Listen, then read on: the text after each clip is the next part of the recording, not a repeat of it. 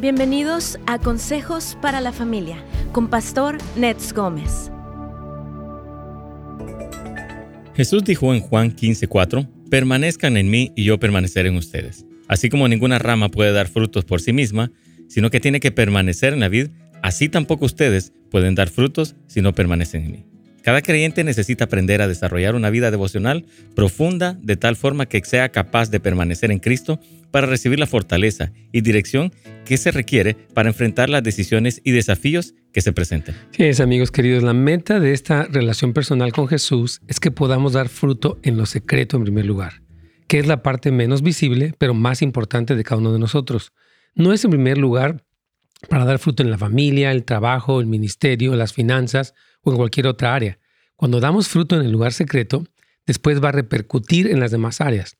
La meta de cada creyente es que pueda cultivar una intimidad más profunda en el lugar secreto de amistad con Dios. Eso es algo que nunca terminamos de aprender. Al contrario, constantemente debemos ser renovados en cómo permanecer en Cristo y en su amor.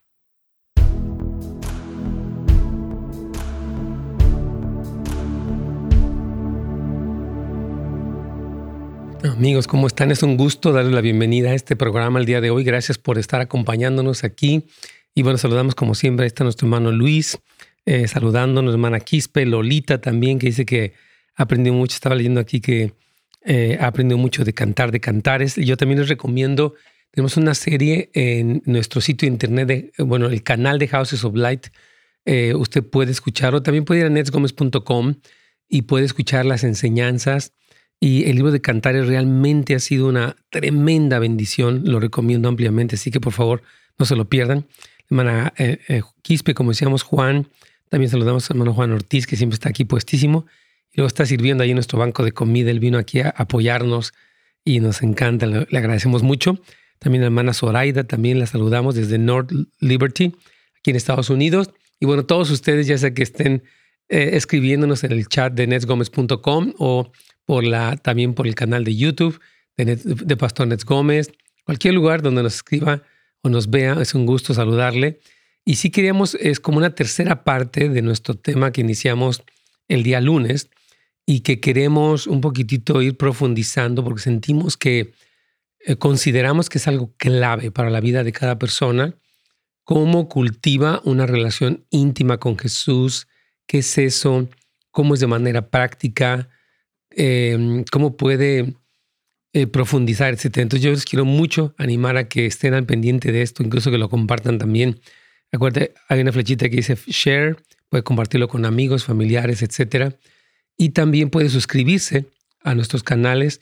Y pronto les comento que tenemos, estado haciendo algunos cursos interesantes. Estamos muy emocionados por este, que puedan ustedes aprender más. Es como yo como pastor, mira, quiero decir esto, después de ya estos 45 años de estar pues, sirviendo al Señor y en la consejería casi 30 años y pastoreando ya 20 eh, años y aparte en esta radio ya por 16 años, hemos podido, gracias a Dios, adquirir un poco de experiencia y nuestra meta es ponerla a disposición de personas que quieren aprender en general, de personas que son líderes y de personas que quieren ser mentores. Vamos a ir explicando, es una sorpresita que tenemos preparada eh, porque creemos que ya es el momento de hacerlo y que va a ser muy útil para todos ustedes. Así que estén al pendiente, estén orando por nosotros, por favor, porque creemos que es un proyecto muy, muy bueno, muy útil, muy de bendición. Saludamos también a nuestra hermana Jessica desde Riverside. Le enviamos un saludo afectuoso y les recordamos nuevamente que los recursos de Houses of Light están ahí en nuestro sitio de internet casasdeluz.la para que ustedes puedan anotarse, puedan eh, ver el website y encontrar todas las cosas que están disponibles para la familia. Nos encanta servirles, así que por favor, este, tome nota de esas cosas y también participe. Estamos a punto de iniciar del el día lunes 10 de mayo. Iniciamos nuestra escuela de discipulado, que es muy útil, de mucha bendición, así que no se la pierdan. De nuestra hermana Clarita, la saludamos aquí y vamos ya con Radio Inspiración.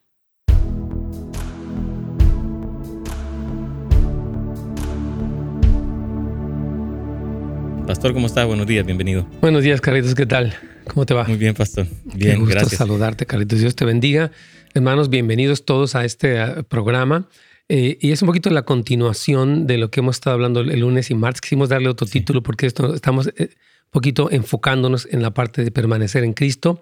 Pero yo sentía orar, Carlitos. Parece que ha habido una crisis muy fuerte en la India por una parte de mucha mortandad a causa de estas cepas de el COVID que bueno, se salió de control realmente ahí. Me dice también que Colombia, Venezuela está viviendo una, eh, una cepa muy fuerte brasileña donde mucha gente está en, actualmente en terapia intensiva.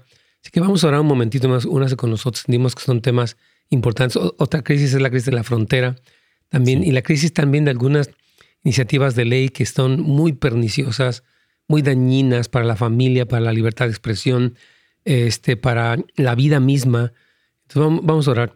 Padre, queremos hoy uh, unirnos para clamar por toda persona en la India, por el país mismo, que realmente está pasando una serie de muertes muy, muy trágicas de muchísimas personas. Llevan seis, siete días con más de 300 mil casos al día de, uh, de COVID, Señor, y esto está, tú sabes lo que está ocurriendo. Oramos por misericordia, por salvación, por sanidad.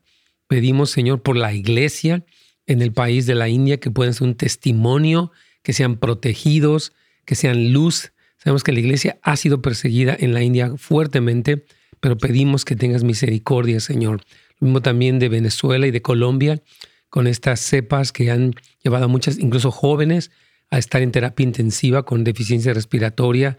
Oramos por misericordia también, por salvación, por los gobiernos, que les des la sabiduría, la gracia para manejar estas situaciones y también obviamente el equipo médico Oramos también por la crisis en la frontera, que está, Señor, una situación bastante difícil con tantos inmigrantes, Señor, y todas las cosas que se generan en torno a eso. Trae, Señor, salvación, inspira a la iglesia, inspira al gobierno. Señor, obra en esta situación tan dura. Y también te pedimos por el presidente Joe Biden, por la vicepresidenta Kamala Harris, por todas estas 100 días del, presidente que han sido un, un cambio, una agenda radical de izquierda progresiva, anti eh, pues muchas cosas que tú has hablado. Está, Señor, afectando la educación, la familia, la vida. Clamamos, oh Señor, ten misericordia de esta nación, Padre. Ayúdanos, oh Señor, en estas eh, pues, propuestas de más gasto público, donde ya se ha gastado, eh, me parece que llevan más de 10 trillones o, o están perfilándose hacia allá. Es terrible. Ayúdanos, oh Señor, ten misericordia de este país, Señor. Eh, oramos por salvación y avivamiento en los Estados Unidos también. En el nombre de Cristo Jesús. Amén.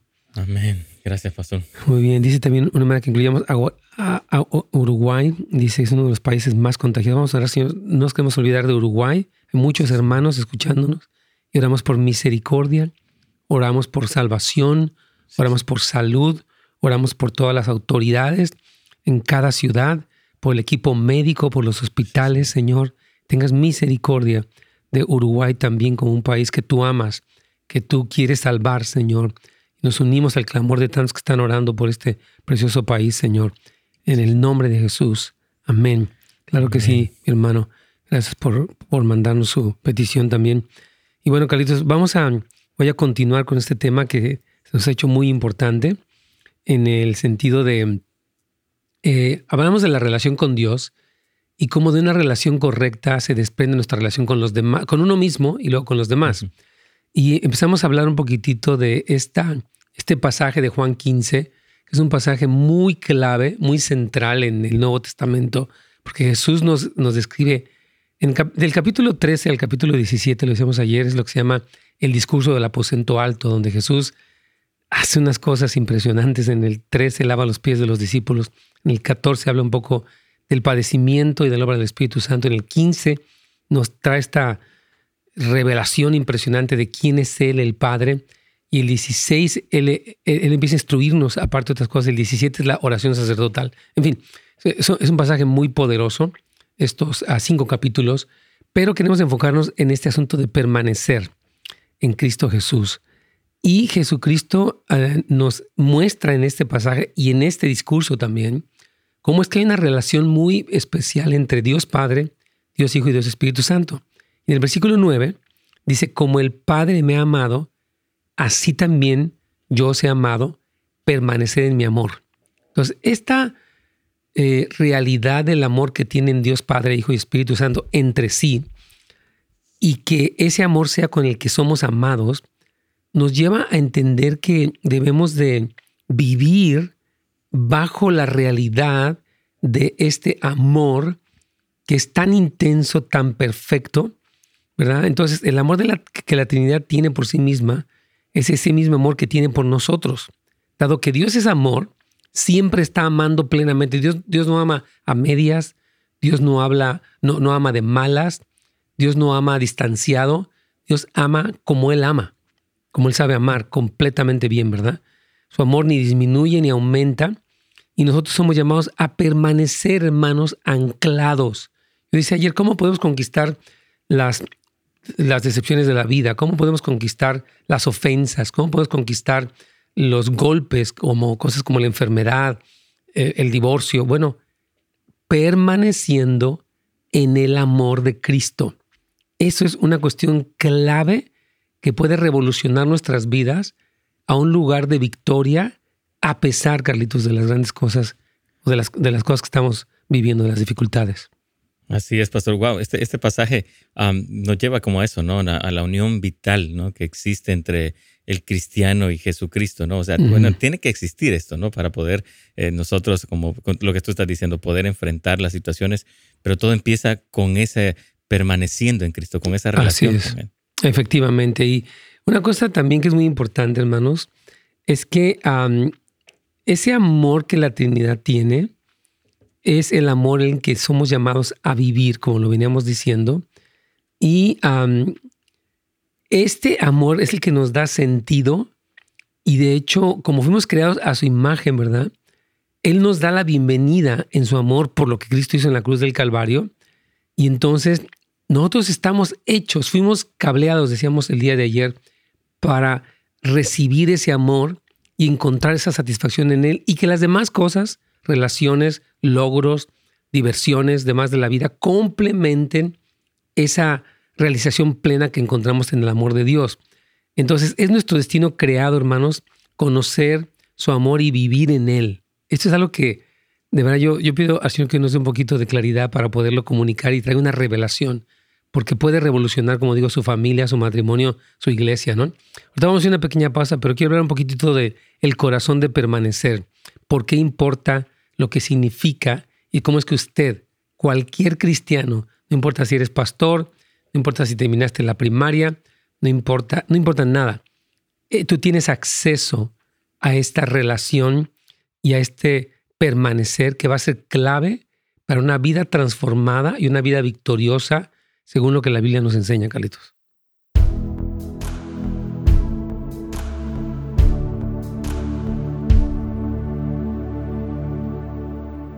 Claro que sí. Aquí vamos, tenemos ya una primera pregunta, con mucho gusto vamos a responderla. Tu hermano José dice, buenos días, saludos, estoy cultivando una relación con el Espíritu Santo y me encanta. Dice, no hablo en lenguas. Se lo he pedido al Señor, ¿cómo puedo llegar a desarrollar este don? Muy buena pregunta.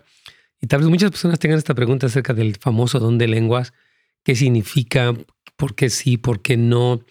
Eh, obviamente hay tendencias doctrinales en las denominaciones donde lo descartan, dicen que fue para el primer siglo, hay tendencias donde dicen que si no lo tienes no eres salvo, etcétera. Hay toda una serie de posturas respecto a este don de lenguas, pero yo quiero que leamos la Biblia, como siempre, para que nos dé esta pauta, este criterio bíblico. Dice en 1 Corintios capítulo 14, versículo 1, dice, sigan el amor y procuren los dones espirituales, pero sobre todo que profeticen. Pablo dice, bueno, porque en el capítulo 3 él habla de el camino del amor, que es impresionante, no voy a hablar de él, pero ustedes lo, lo saben, y luego habla de procurar, o sea, de anhelar. Hay algo que Dios nos invita a nosotros, que es procurar los dones espirituales, porque no es como que ocurre automáticamente y ya sino que es algo que el Señor nos llama eh, este, a, anhelar. Dice la otra versión, dice que el amor sea su meta más alta, pero también deberían desear las capacidades o dones especiales del Espíritu Santo. Y sobre todo la capacidad de profetizar. Dice, pues alguien que, que tiene la capacidad de hablar en lenguas, le hablará solamente a Dios, dado que la gente no podrá entenderle. Hablará por el Espíritu, por el poder del Espíritu, pero todo será un misterio. En cambio, el que profetiza fortalece a otros, los anima y los consuela. La persona que habla en lenguas se fortalece a sí misma, pero el que dice una profecía, una palabra profecía fortalece toda la iglesia. Entonces yo dice, dice Pablo aquí, fíjese bien, versículo 5, yo desearía que todos pudieran hablar en lenguas, pero aún me gustaría más que todos profetizaran. Entonces, el anhelo de, eh, José, de, de, querer este don, está bien. Dice, Señor, tú está en tu palabra y yo quiero esto, así que voy a seguir clamando, orando, esperando, sin frustrarme, sin dudar de mi salvación. Voy a seguir esperando, ¿verdad? Entonces Pablo dice que él quiere que hablemos en lenguas y que profeticemos todos. Dice, pues la profecía es superior que hablar en lenguas, a menos que alguien interprete lo que dice para que toda la iglesia se, fortalezca. Amados hermanos, si yo fuera a visitarles y les hablara en un idioma desconocido, ¿de qué les serviría? En cambio, si les llevo una revelación o un conocimiento especial, una profecía o una enseñanza, eso sí les ayudaría. Aún los instrumentos, eh, etc. Pero aquí dice, en el versículo 10 me encanta, dice, hay muchos idiomas diferentes en el mundo y cada uno tiene significado.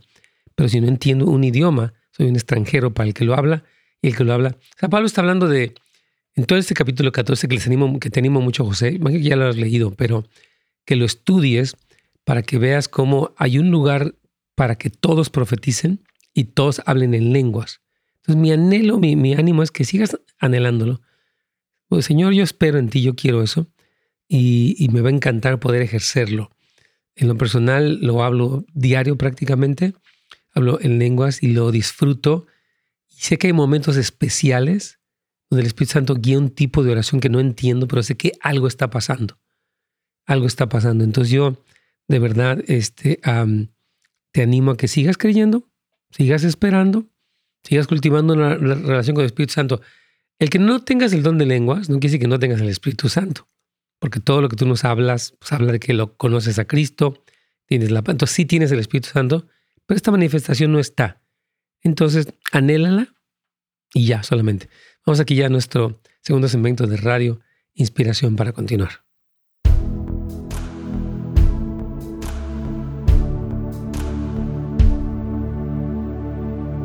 Pastor. Sí, mi aquí estamos. Entonces, vamos a, dijimos antes de la pausa que íbamos a estar hablando específicamente acerca del corazón de permanecer. Decíamos por qué es importante, lo que significa y cómo podemos hacerlo de manera práctica, porque decíamos que esto está al alcance de todos. No es como, oh, los muy, los pastores o los que son muy ungidos o los muy estudiados. No, esto es para todas las personas de cualquier trasfondo, ¿verdad? Entonces, el mandato de permanecer, hermanos, es estar en ese amor, en la plenitud de, de Dios ahora mismo y permanecer en Él, interactuar con Él y vivir de Él. O sea, actuar en consecuencia a este amor que nos tiene y a ser impulsados por esto en nuestras vidas, ¿verdad? Permanecer es escuchar lo que están hablando Dios Padre, Dios Hijo Dios Espíritu Santo. Y esto no es algo súper espiritual o como muy, una experiencia espiritual muy elevada es, por ejemplo, usted lee la escritura, porque la escritura es la palabra de Dios, y usted empieza a meditar y empieza a leerla despacio, empieza, pausa un momento, comenta algo que sintió, dice, gracias Señor por esta verdad. Tú dices que me amas, wow, yo recibo tu amor.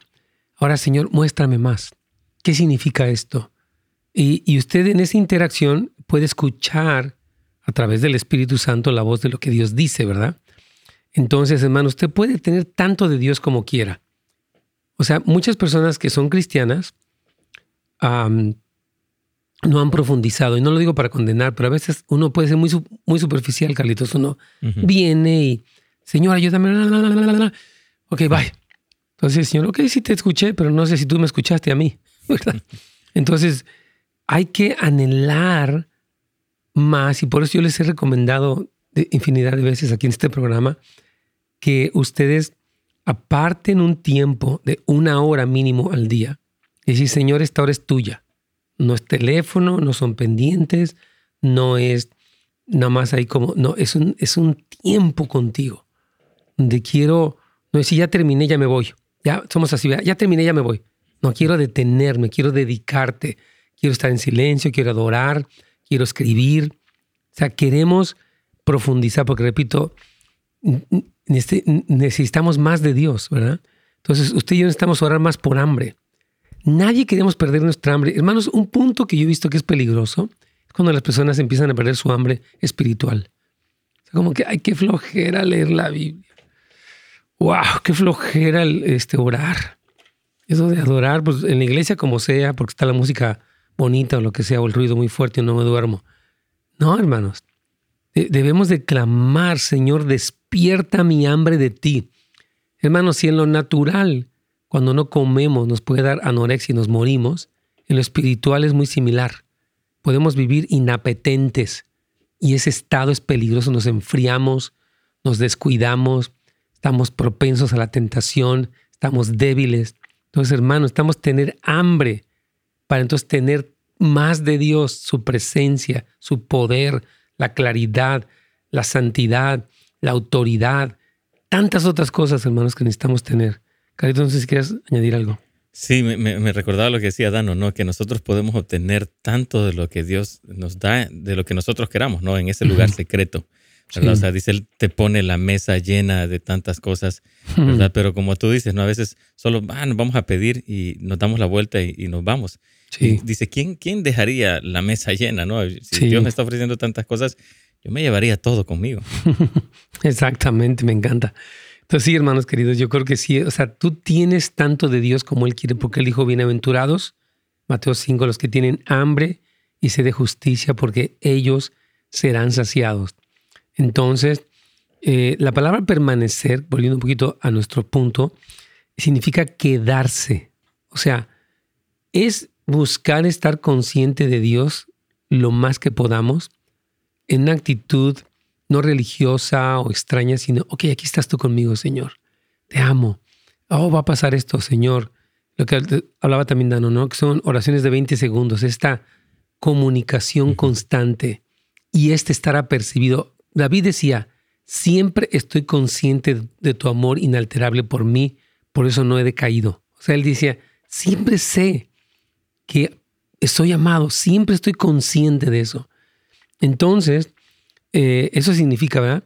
Tanto seguir viviendo de acuerdo con un estilo de vida, de acuerdo a lo que la Biblia dice, a lo que Jesús dice, y permanecer en esta conversación, ¿verdad? Sin cesar, permanecer es vivir es una cosa donde usted dice, ok, yo tengo cristiano 5, 10, 20 años, ok, ahora voy a crecer en mi comunión. Yo decía ayer como las parejas, ¿no?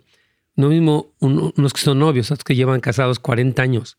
Eh, la diferencia de trato, de relación, de profundidad es otra, ¿no? Y eso se trata, que el cristianismo, nuestra relación con Dios sea cada vez más profunda. Mientras pasan los años, lo conozco más, e, este, soy más transformado, tengo más gozo, más libertad, más paz, tengo más claridad en las cosas, tengo más seguridad en las cosas que hago, etcétera. Eso es súper importante.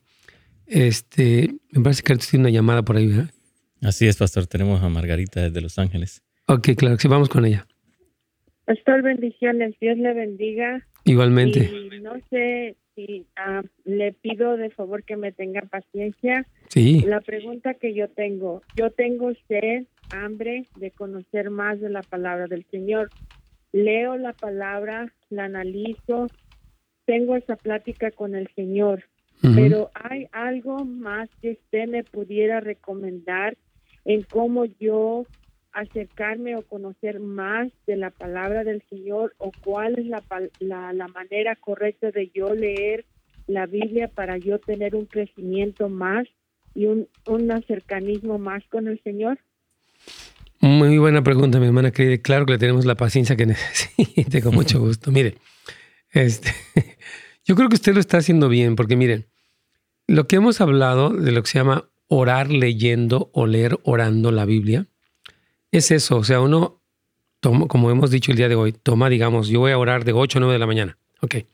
Lo que hace uno es que tiene un cuaderno, tiene una Biblia, y no la abre y no empieza a leer. Por ejemplo, vamos a pensar en qué sé yo, cualquier pasaje, no la parábola del sembrador. el sembrador salió a sembrar y mientras sembraba, una parte de la semilla cayó junto al camino, otra cayó eh, eh, en las piedras, otra cayó eh, entre espinos y la otra cayó en buena tierra. Y después ya dice que Jesús explica que el sembrador es aquel que siembra la palabra, etc. Señor, bueno, ¿qué significa, por ejemplo, el que, la, el que la semilla caiga junto al camino? Y empieza uno a platicar. Señor, ah, ¿qué significa esto? Por favor, enséñame. Y uno empieza a meditar, a orar, a esperar, etc. Por ejemplo, usted llega a la última parte y dice, bueno, Señor, aquí habla de una semilla que da 30, al 60, al 100 por uno. Yo quiero hacer eso, yo me comprometo a hacer eso. O sea, usted empieza a tomar el texto como un, motivo de conversación y a... porque mire, hay formas de estudiar la Biblia. Usted puede ir a concordancias, diccionarios, este, a atlas bíblicos, etcétera, una serie de recursos, lo cual no está mal. Pero no queremos ser un estudioso intelectual. Queremos una interacción. Hemos dicho que la Biblia es el único libro que tú puedes leer y puedes platicar con el autor. Tú lees un libro de Mano Motesi, que padre, pero no puedes platicar con él porque pues, él está allá. Pero con, en el caso de, de, la Biblia, tú puedes platicar con el autor, Señor, ¿qué quieres decir esto? Este, wow, Señor, yo necesito esto, qué sé yo. Entonces, esta manera devocional nos permite profundizar en la experiencia de lo que estamos recibiendo, mi hermana Margarita. Vamos a hacer una pausa para terminar la respuesta, Carlitos.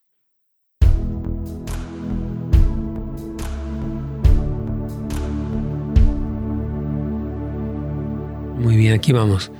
Eh, sí, hermanos queridos, yo creo que este, este asunto, porque la hermana me gusta mucho, es que tiene más hambre. Yo, he visto esto, mire, mientras más profundizamos, más hambre nos da. Es como si usted, por ejemplo, voy a poner un ejemplo, usted probó un manjar. Está probando, no sé, de qué país, sea país venezolano, digamos, y le gustan las arepas, ¿no? Y usted prueba una arepa que es deliciosa y usted se vuelve un experto y está buscando de esto y habla de esto y conoce el mejor restaurante y después conoce al mejor chef y eh, usted hasta en su casa trata de hacerlas y no sé, ¿verdad? Porque la experiencia, digamos con la arepa, por llamarlo de una manera, no sé, es un, es un ejemplo un poco burdo, le lleva a querer más de eso, a quien le gusta el sushi, en cualquier aspecto, ¿no? Lo mismo pasa en la relación con Dios. En la medida en la que ah, podemos saborear, eh, experimentar, ser transformados por lo que dice queremos más. Yo les he dicho a algunas de las personas con las que trabajo dándoles mentoría, le digo, una vez que tú pruebas libertad, quieres más.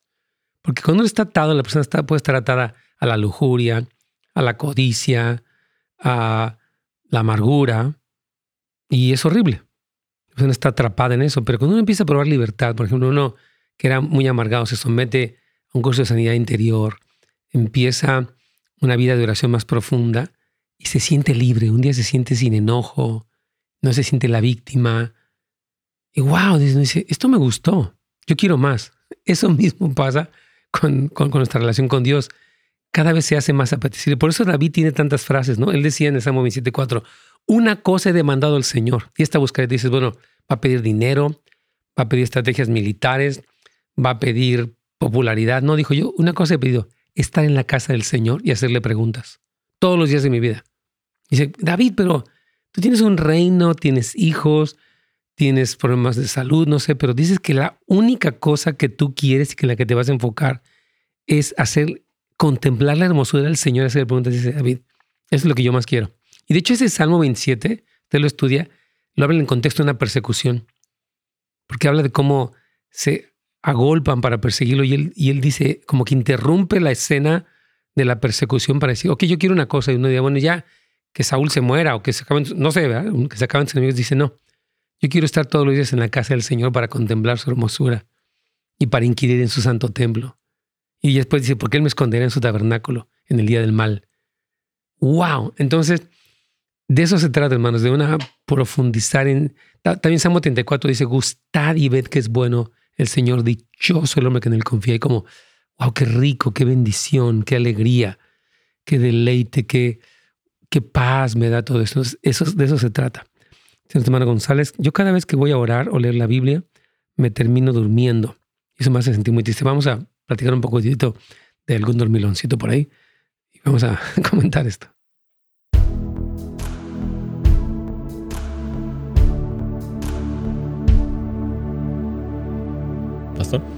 Querido Carlos, aquí vamos. ¿Está toda la semana Margarita por ahí? Sí, aquí estamos. Muy bien. Eh, es muy interesante la, la pregunta de ella y yo creo que... ah, em, porque veo aquí otras preguntas, ¿no? Nuestro hermano Alex aquí nos pregunta, ¿me puede dar un tip de cómo leer la Biblia mejor?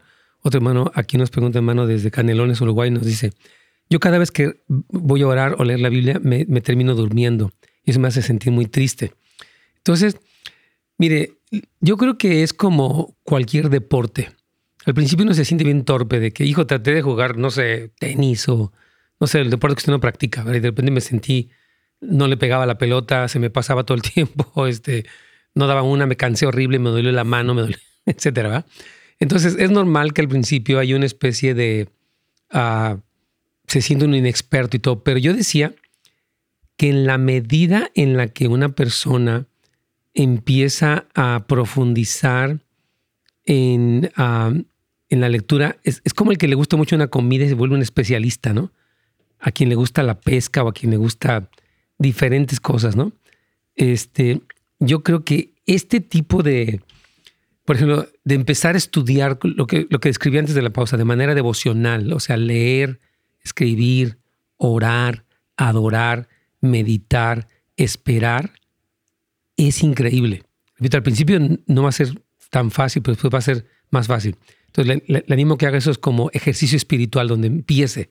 Y otra cosa más que le quiero comentar, hermana Margarita, y a todos los demás, es lo que se llama la comunión en Cristo. Miren, ayer tuvimos la oportunidad de estar, Carlitos, con el equipo de, sí, bueno, de la casa de, oración, hablando sobre Juan capítulo 13. Mira, fueron dos horas, se fueron como en 10 minutos. Había un deleite de versículos que estábamos leyendo. Y es un pasaje que hemos leído, pues no sé, creo que por lo menos unas 100 veces, yo creo tal vez. Pero había tanta profundidad en las cosas que comentábamos, tanta, este, terminamos casi llorando varios de nosotros, porque esta capacidad y gracia que el Espíritu Santo nos da para profundidad hace que la Biblia se convierta, como dice la Biblia, que es un tesoro. Mm. Fíjese, David, y yo lo comentaba, y lo voy a decir rápido ya para terminar la respuesta de nuestra hermana, cuando él dice, yo, hay una cosa que yo deseo con toda mi alma, él está en una persecución, está un ejército acampando alrededor de él, este, en alrededor de él lo van a matar, son seis mil hombres, el rey lo odia, está endemoniado, y dice, yo quiero una cosa, tú dices, no, pues vas a querer que el Señor ya acabe con Saúl y ya que se acabe tu... Dice, no, yo, yo hay una cosa que quiero más que todo y lo voy a buscar. Dice, ok, ¿qué quieres? Bueno, yo quiero estar todos los días en la casa del Señor para contemplar su hermosura y para inquirir en su templo, para hacer preguntas, para recrearme en ese lugar. Y dice, porque Él me va a resguardar. O sea, mi punto aquí más sobresaliente en este momento de crisis de mi vida es buscar la cercanía, la intimidad, porque lo demás ya queda en segundo término. Entonces, esa es mi recomendación, hermana Margarita. Muchas gracias, pastor. Tomaré Sí. todo eso en cuenta y, y sí, ya compré el diccionario y estoy ah, leyendo la palabra, Muy bien. pero quería hacerle esa pregunta y le agradezco. Muchas gracias. Para servirle. Igualmente, mi hermana querida. Sí, está muy bien. De repente un, un- un diccionario funciona, hermanos, porque de repente uno no entiende palabras. Yo recomiendo que compren Biblias, por ejemplo, está la, la Reina Valera 2015. ¿Por qué razón? Porque a veces el lenguaje es un lenguaje antiguo, lo que es la Reina Valera 60. Entonces, muchas personas tienen esta versión y es muy buena. Está muy apegada al hebreo y al griego, que son los idiomas originales. Pero de repente la persona no tiene mucha eh, vocabulario, lo cual es normal. Por ejemplo, ¿qué significa un dragma? ¿Qué significa? Hay palabras, ¿no? Por ejemplo, un odre, o que son palabras que uno no utiliza. Entonces uno puede ir a un diccionario y encuentra la palabra. Ok, ya me quedó claro qué es eso. Voy a seguir, ¿verdad? Entonces le sirve eso. Tienes ahí a Rafaela también, ¿verdad? Sí, pastor, aquí está de Los Ángeles. Vamos, Rafaela, bienvenida. Ah, Dios le bendiga a mi hermano. Mi pregunta es de que ah, será correcto que por lo menos eh, ah, yo me pase leyendo todo el día la Biblia o que lea bastante la Biblia y que diga que eso es una oración, hermano. O, o porque estoy un poco confundida con respecto a eso, hermano.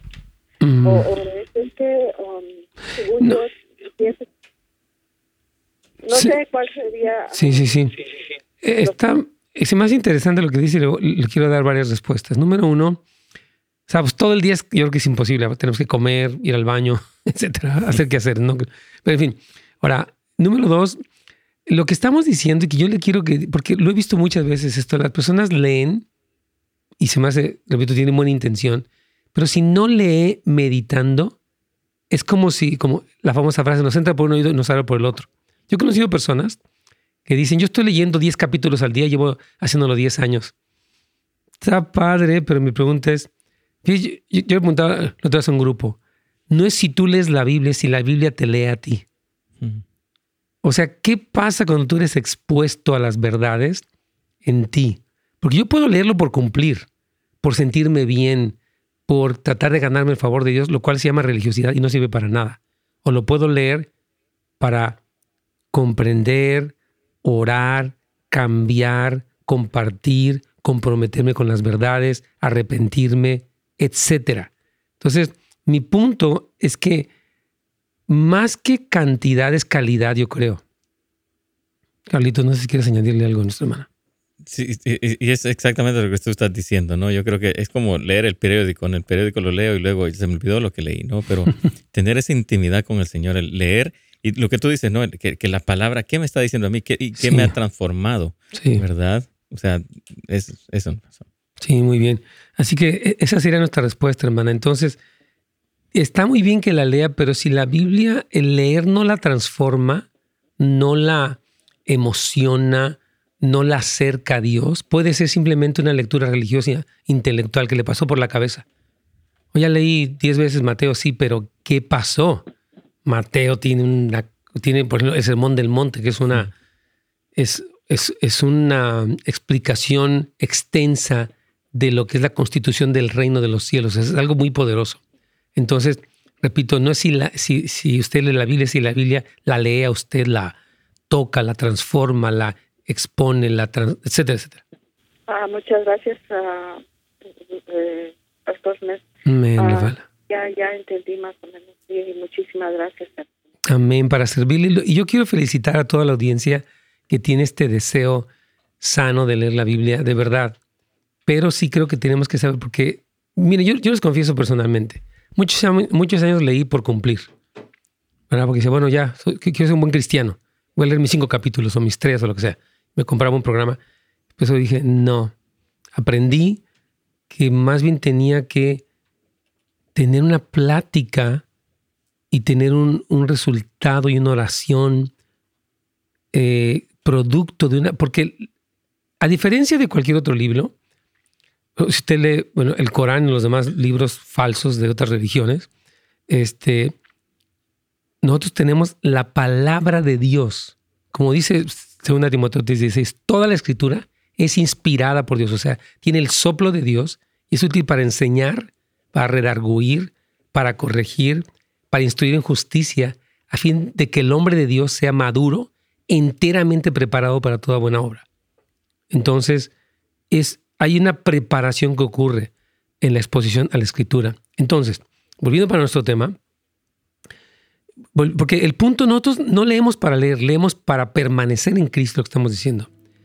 Y si usted siente que ya ha aprendido a permanecer y amar y no quiere dedicar más tiempo a eso, quiere decir que no está permaneciendo. Porque en realidad esto es algo de lo que nunca se gradúa uno, uno continúa. Vamos a, la pausa, Carlitos.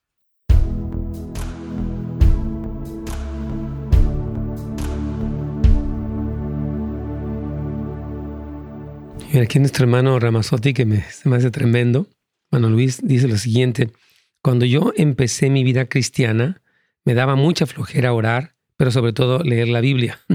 Hoy, después de 10 años, puedo orar y leer la Biblia por horas, sin que me canse, y no lo hago por obligación, lo hago porque es un deleite. ¡Wow! ¡Qué increíble, hermano querido! Yo creo que es, esta es la meta. Si, tú, si leyéramos, por ejemplo, el Salmo 119, donde Pablo habla de las, perdón, donde David habla de las maravillas de la ley de Dios, nos quedaríamos sorprendidos porque él cuenta tus dichos y tus palabras y tus preceptos y tu ley y tus decretos han sido mi consuelo, son lámpara mi camino, limpian el corazón del hombre, etcétera. No, hombre, David empieza a dar toda una serie de virtudes de lo que es la escritura y eso es algo como que Juan nos llena de, Así debe ser la experiencia normal de un cristiano. Entonces, gracias, este, Ramazotti, creo que estás en lo correctísimo. Aquí eh, de producción me está preguntando Brian algo más. Eh, dice, Ana Auri dice, Dios le bendiga. Eh, bendiciones. es una, pregunta. En mi congregación quisiera tener un, un mentor, pero la verdad no sé ni cómo ni a quién preguntar. ¿Qué me recomienda? Me gustaría saber. Claro que sí. No mucho del tema, pero con gusto la atendemos. Mira, un mentor es una persona experimentada en la mentoría. O sea, una persona que sabe cómo conversar para hacer preguntas y para que el corazón se abra y ayudar a que la persona crezca. Estoy tratando de definir y concretar el papel de un mentor. un mentor es una persona que, que con la madurez suficiente y la objetividad, saber las cosas como son, ayuda a la persona. Entonces, mi respuesta para usted es busque a alguien así. En, su caso, que es usted una mujer, busque una mujer madura. Una mujer que usted respete y admire y que le tenga confianza. Porque digo, bueno, esta persona, wow, yo veo su carácter, veo su familia, veo su fruto, digo, qué bendición. Y es también en que le tengo confianza porque yo me puedo abrir y puedo encontrar comprensión. No es tanto un, un, cuate así de que pues, vente, ¿no? Sino más bien es una persona que puedo presentarle quién soy yo y buscar este progreso en mi vida. Entonces, le recomendaría que, que a alguien así. Ahora, si no hay nadie, pues ore, siga orando, siga estando atenta y si, si hay alguien, pues hable con la persona. O no todos, a veces los que nos quiere tienen tiempo. Eh, no es tan sencillo, pero es una bendición. Yo en lo personal, a lo largo de mi vida he tenido mentores que me han ayudado enormemente. Yo creo que no, no estaría donde estoy por la gracia de Dios. No es que esté muy adelante, pero no estaría en el crecimiento que ha habido si no fuera por personas que Dios ha usado para orientarme, corregirme, a pulirme, animarme, una gran bendición. Entonces, sí, mi hermana querida, yo, yo le animaría muchísimo a que este, siga orando, hable, pregunte y pues primero Dios, ¿no? Que, que puede encontrar a alguien así. Bueno, como ya estamos en el último segmento, les comento entonces rápidamente que tenemos la escuela para padres, gracias a Dios, escuela discipulado, afirmando tus pasos, tenemos una clase de membresía para personas que han decidido ser miembros de esta iglesia local, son cordialmente invitados. Puede ir a um, casasdeluz.la y eso está en eventos o en, en eventos. En eventos, gracias, que tengo a Carlos Choc. Entonces, en eventos, usted va donde dice eventos, en el menú, encuentra el evento que es la clase de membresía, se registra, nos acompaña en línea o presencialmente. Y nos gusta mucho esta clase porque es hablar tanto de la doctrina o la visión de la iglesia como la responsabilidad que tenemos nosotros y usted también como miembro. Es bueno que crezcamos en nuestro compromiso con la iglesia. Aquí vamos ya.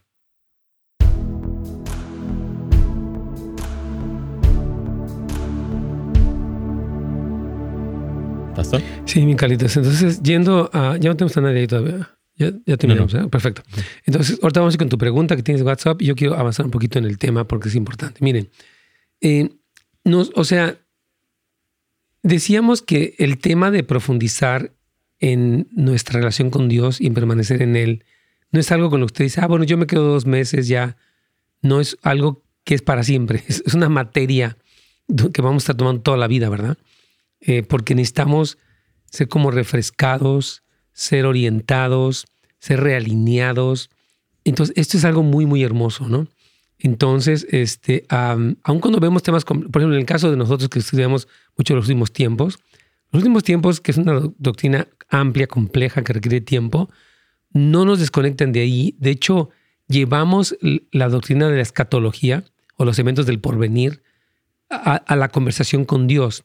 Porque, repito, es algo que tiene que ver con todas las áreas de la vida, el matrimonio, el dinero, el trabajo, el ministerio, todo debe de filtrarse o de procesarse en ese lugar de conversación con Dios. Porque no podemos ser como las vírgenes, hermanas, que, hermanos, que las vírgenes de, Mateo 25, que la Biblia les llama vírgenes insensatas, eran, tenían lámpara, eran vírgenes, esperaban al novio, pero estaban vacías. Mm. Vacías. Su lámpara estaba sin aceite y cuando vino el novio se quedaron afuera. Entonces Dios quiere que ese aceite de la intimidad se quede ardiendo, se quede, lo sigamos produciendo en esta relación con el Señor, ¿verdad? Entonces, se nos ordena por eso que moremos en el amor de Dios y dice permanezcan, habla de un estado constante. Entonces, vamos si gustas con tu pregunta, Carlitos. Claro que sí, pastor. Dice aquí, eh, pastor, disculpe, ¿me puede orientar? ¿Cómo puedo hacer para crecer espiritualmente y no ser como llamarada de petate y sentirme como religiosa solamente? una pregunta muy sincera de parte de, una hermana. Bueno, número uno, eh, es que mire, el sentirse como una religiosa es un estado de condenación. O de, no sé si es de condenación o es de convicción. El caso es que no se siente bien. Ahora, cuando nosotros, fíjate lo que dice Efesios capítulo 1, versículo 18, vamos a orar por espíritu de sabiduría y de revelación y conocimiento de Dios. Yo puede ser que tenga cosas religiosas porque tendemos a eso, pero empezamos a escuchar a Dios, empezamos a ver las motivaciones de nuestro corazón, mi hermana eh, querida, y entonces empezamos a romper eso. Ahora, es interesante que ella hable como llamada de petate. Se ve como que tiene momentos donde está, wow, gloria a Dios, aleluya. Ok, está padre, pero después ya como que se baja todo y se le acaba. Porque tal vez su su vida cristiana está muy basada en emociones. Y yo decía durante la semana que las emociones no son malas, pero debemos de ubicarlas, de centrarlas en Dios a través de la comunión con Dios. Entonces, digamos, yo pues hoy no siento nada, pero Dios sigue siendo Dios. Yo me acerco a Dios no porque sienta muchas ganas, no porque no esté cansado, no porque me sobre tiempo, pero porque lo necesito y porque lo amo. Entonces, empezamos a crear este hábito santo que nos ayuda a conquistar este ser volubles espiritualmente, muy arriba y muy abajo, muy no, Dios quiere que seamos como el monte de Sión, de la Biblia, estables, ¿verdad? Entonces, yo le animo a que este tema es para usted, mi hermana, para que no se sienta religiosa, porque mire, lo que combate la religiosidad es la relación. Entre más relación real tenemos, más combatimos la superficialidad, la religiosidad, y más sabemos quiénes somos, más sabemos quién es Dios entonces nuestra relación se vuelve íntima, se vuelve, yo me abro completamente delante de Dios y, en esa apertura recibo lo que Dios tiene y es una tremenda bendición. Entonces, no viva con ese sentimiento, viva enamorada, viva apasionada, mi hermana querida.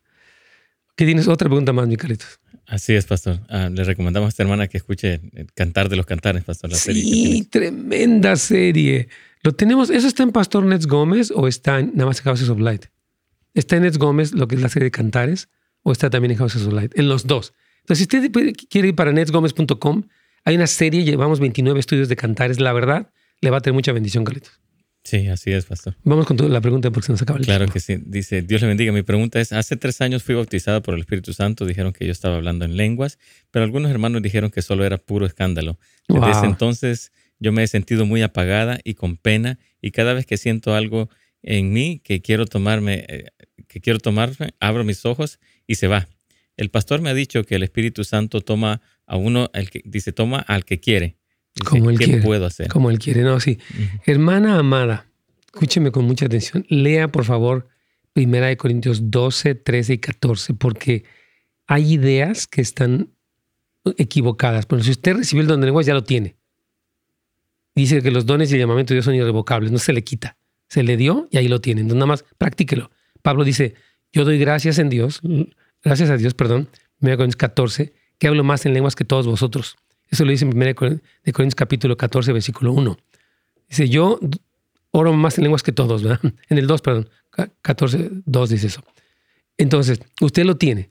Ahora, eso de que dicen que es puro escándalo, yo creo que es una actitud muy grosera hacia usted y muy incorrecta. Este, yo usted sintió una emoción y usted habló. Ahora ya eventualmente usted lo va a seguir practicando, tal vez no tan con tanta emoción, porque pues ya es algo que usted tiene. Y entonces no hay que, porque Pablo dice que no menospreciemos, que no apaguemos al espíritu. Ahora, eso que dice que el espíritu me toma como él quiere, no es así. Voy a explicar, o sea, cuando el Espíritu Santo opera en nuestras vidas, nuestra voluntad sigue operando. El Espíritu Santo nunca anula nuestra voluntad. Es soberano porque Él puede hacer lo que quiere, sí, pero Él respeta nuestro, ¿sabes que ya? No es como que el Señor me tomó, y empecé a agitarme y nunca pude parar, no podía, no. O sea, em, sentí, hubo algo que yo experimenté, pero siempre estoy en, mis cinco sentidos. Sentido, estoy en, en, control de mi voluntad. Entonces creo que estas ideas no son bíblicas. Por eso le recomiendo que lea para que usted esté fundamentada no en los criterios de la gente, sino qué dice la Sagrada Escritura. Muy importante, se nos terminó el tiempo, Carlitos. Amén, pastor. Sí, muchísimas gracias. Mañana continuamos con este mismo tema. Yo creo que sí, el de permaneciendo en Cristo está muy bien.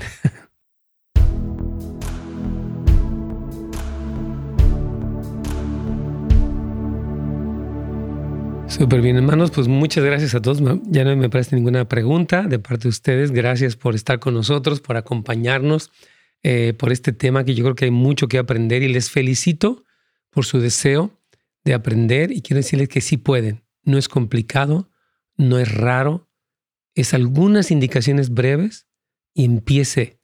¿Cómo, se, ¿Cómo aprendió a caminar? Caminando. ¿Cómo aprendió a manejar? Manejando. ¿Cómo aprendió a nadar? Entonces, ¿cómo aprender a orar? Orando. Y, y con estas indicaciones le, va a ayudar muchísimo a que usted pueda ir creciendo y que, tenga unas experiencias con el Señor tremendas. Dice, mañana tengo mi entrevista para la ciudadanía. Primero Dios me va a ir muy bien. Vamos a, vamos orar por nuestro hermano y con eso nos pedimos. Padre, bendice a Oscar Verdugo, que mañana tiene su entrevista. Estoy seguro que tú le vas a dar gracia para que responda muy bien, que le vaya muy bien y que él como ciudadano este, americano pueda honrarte. Bendecimos la vida de este varón de Dios te damos gracias porque vamos a oír su testimonio de que le fue muy bien en el nombre de Jesús. Amén. Hermanos, Dios les bendiga. Hasta mañana, primero Dios. Gracias por sintonizarnos. Para más información y otros programas, visite netsgomez.com.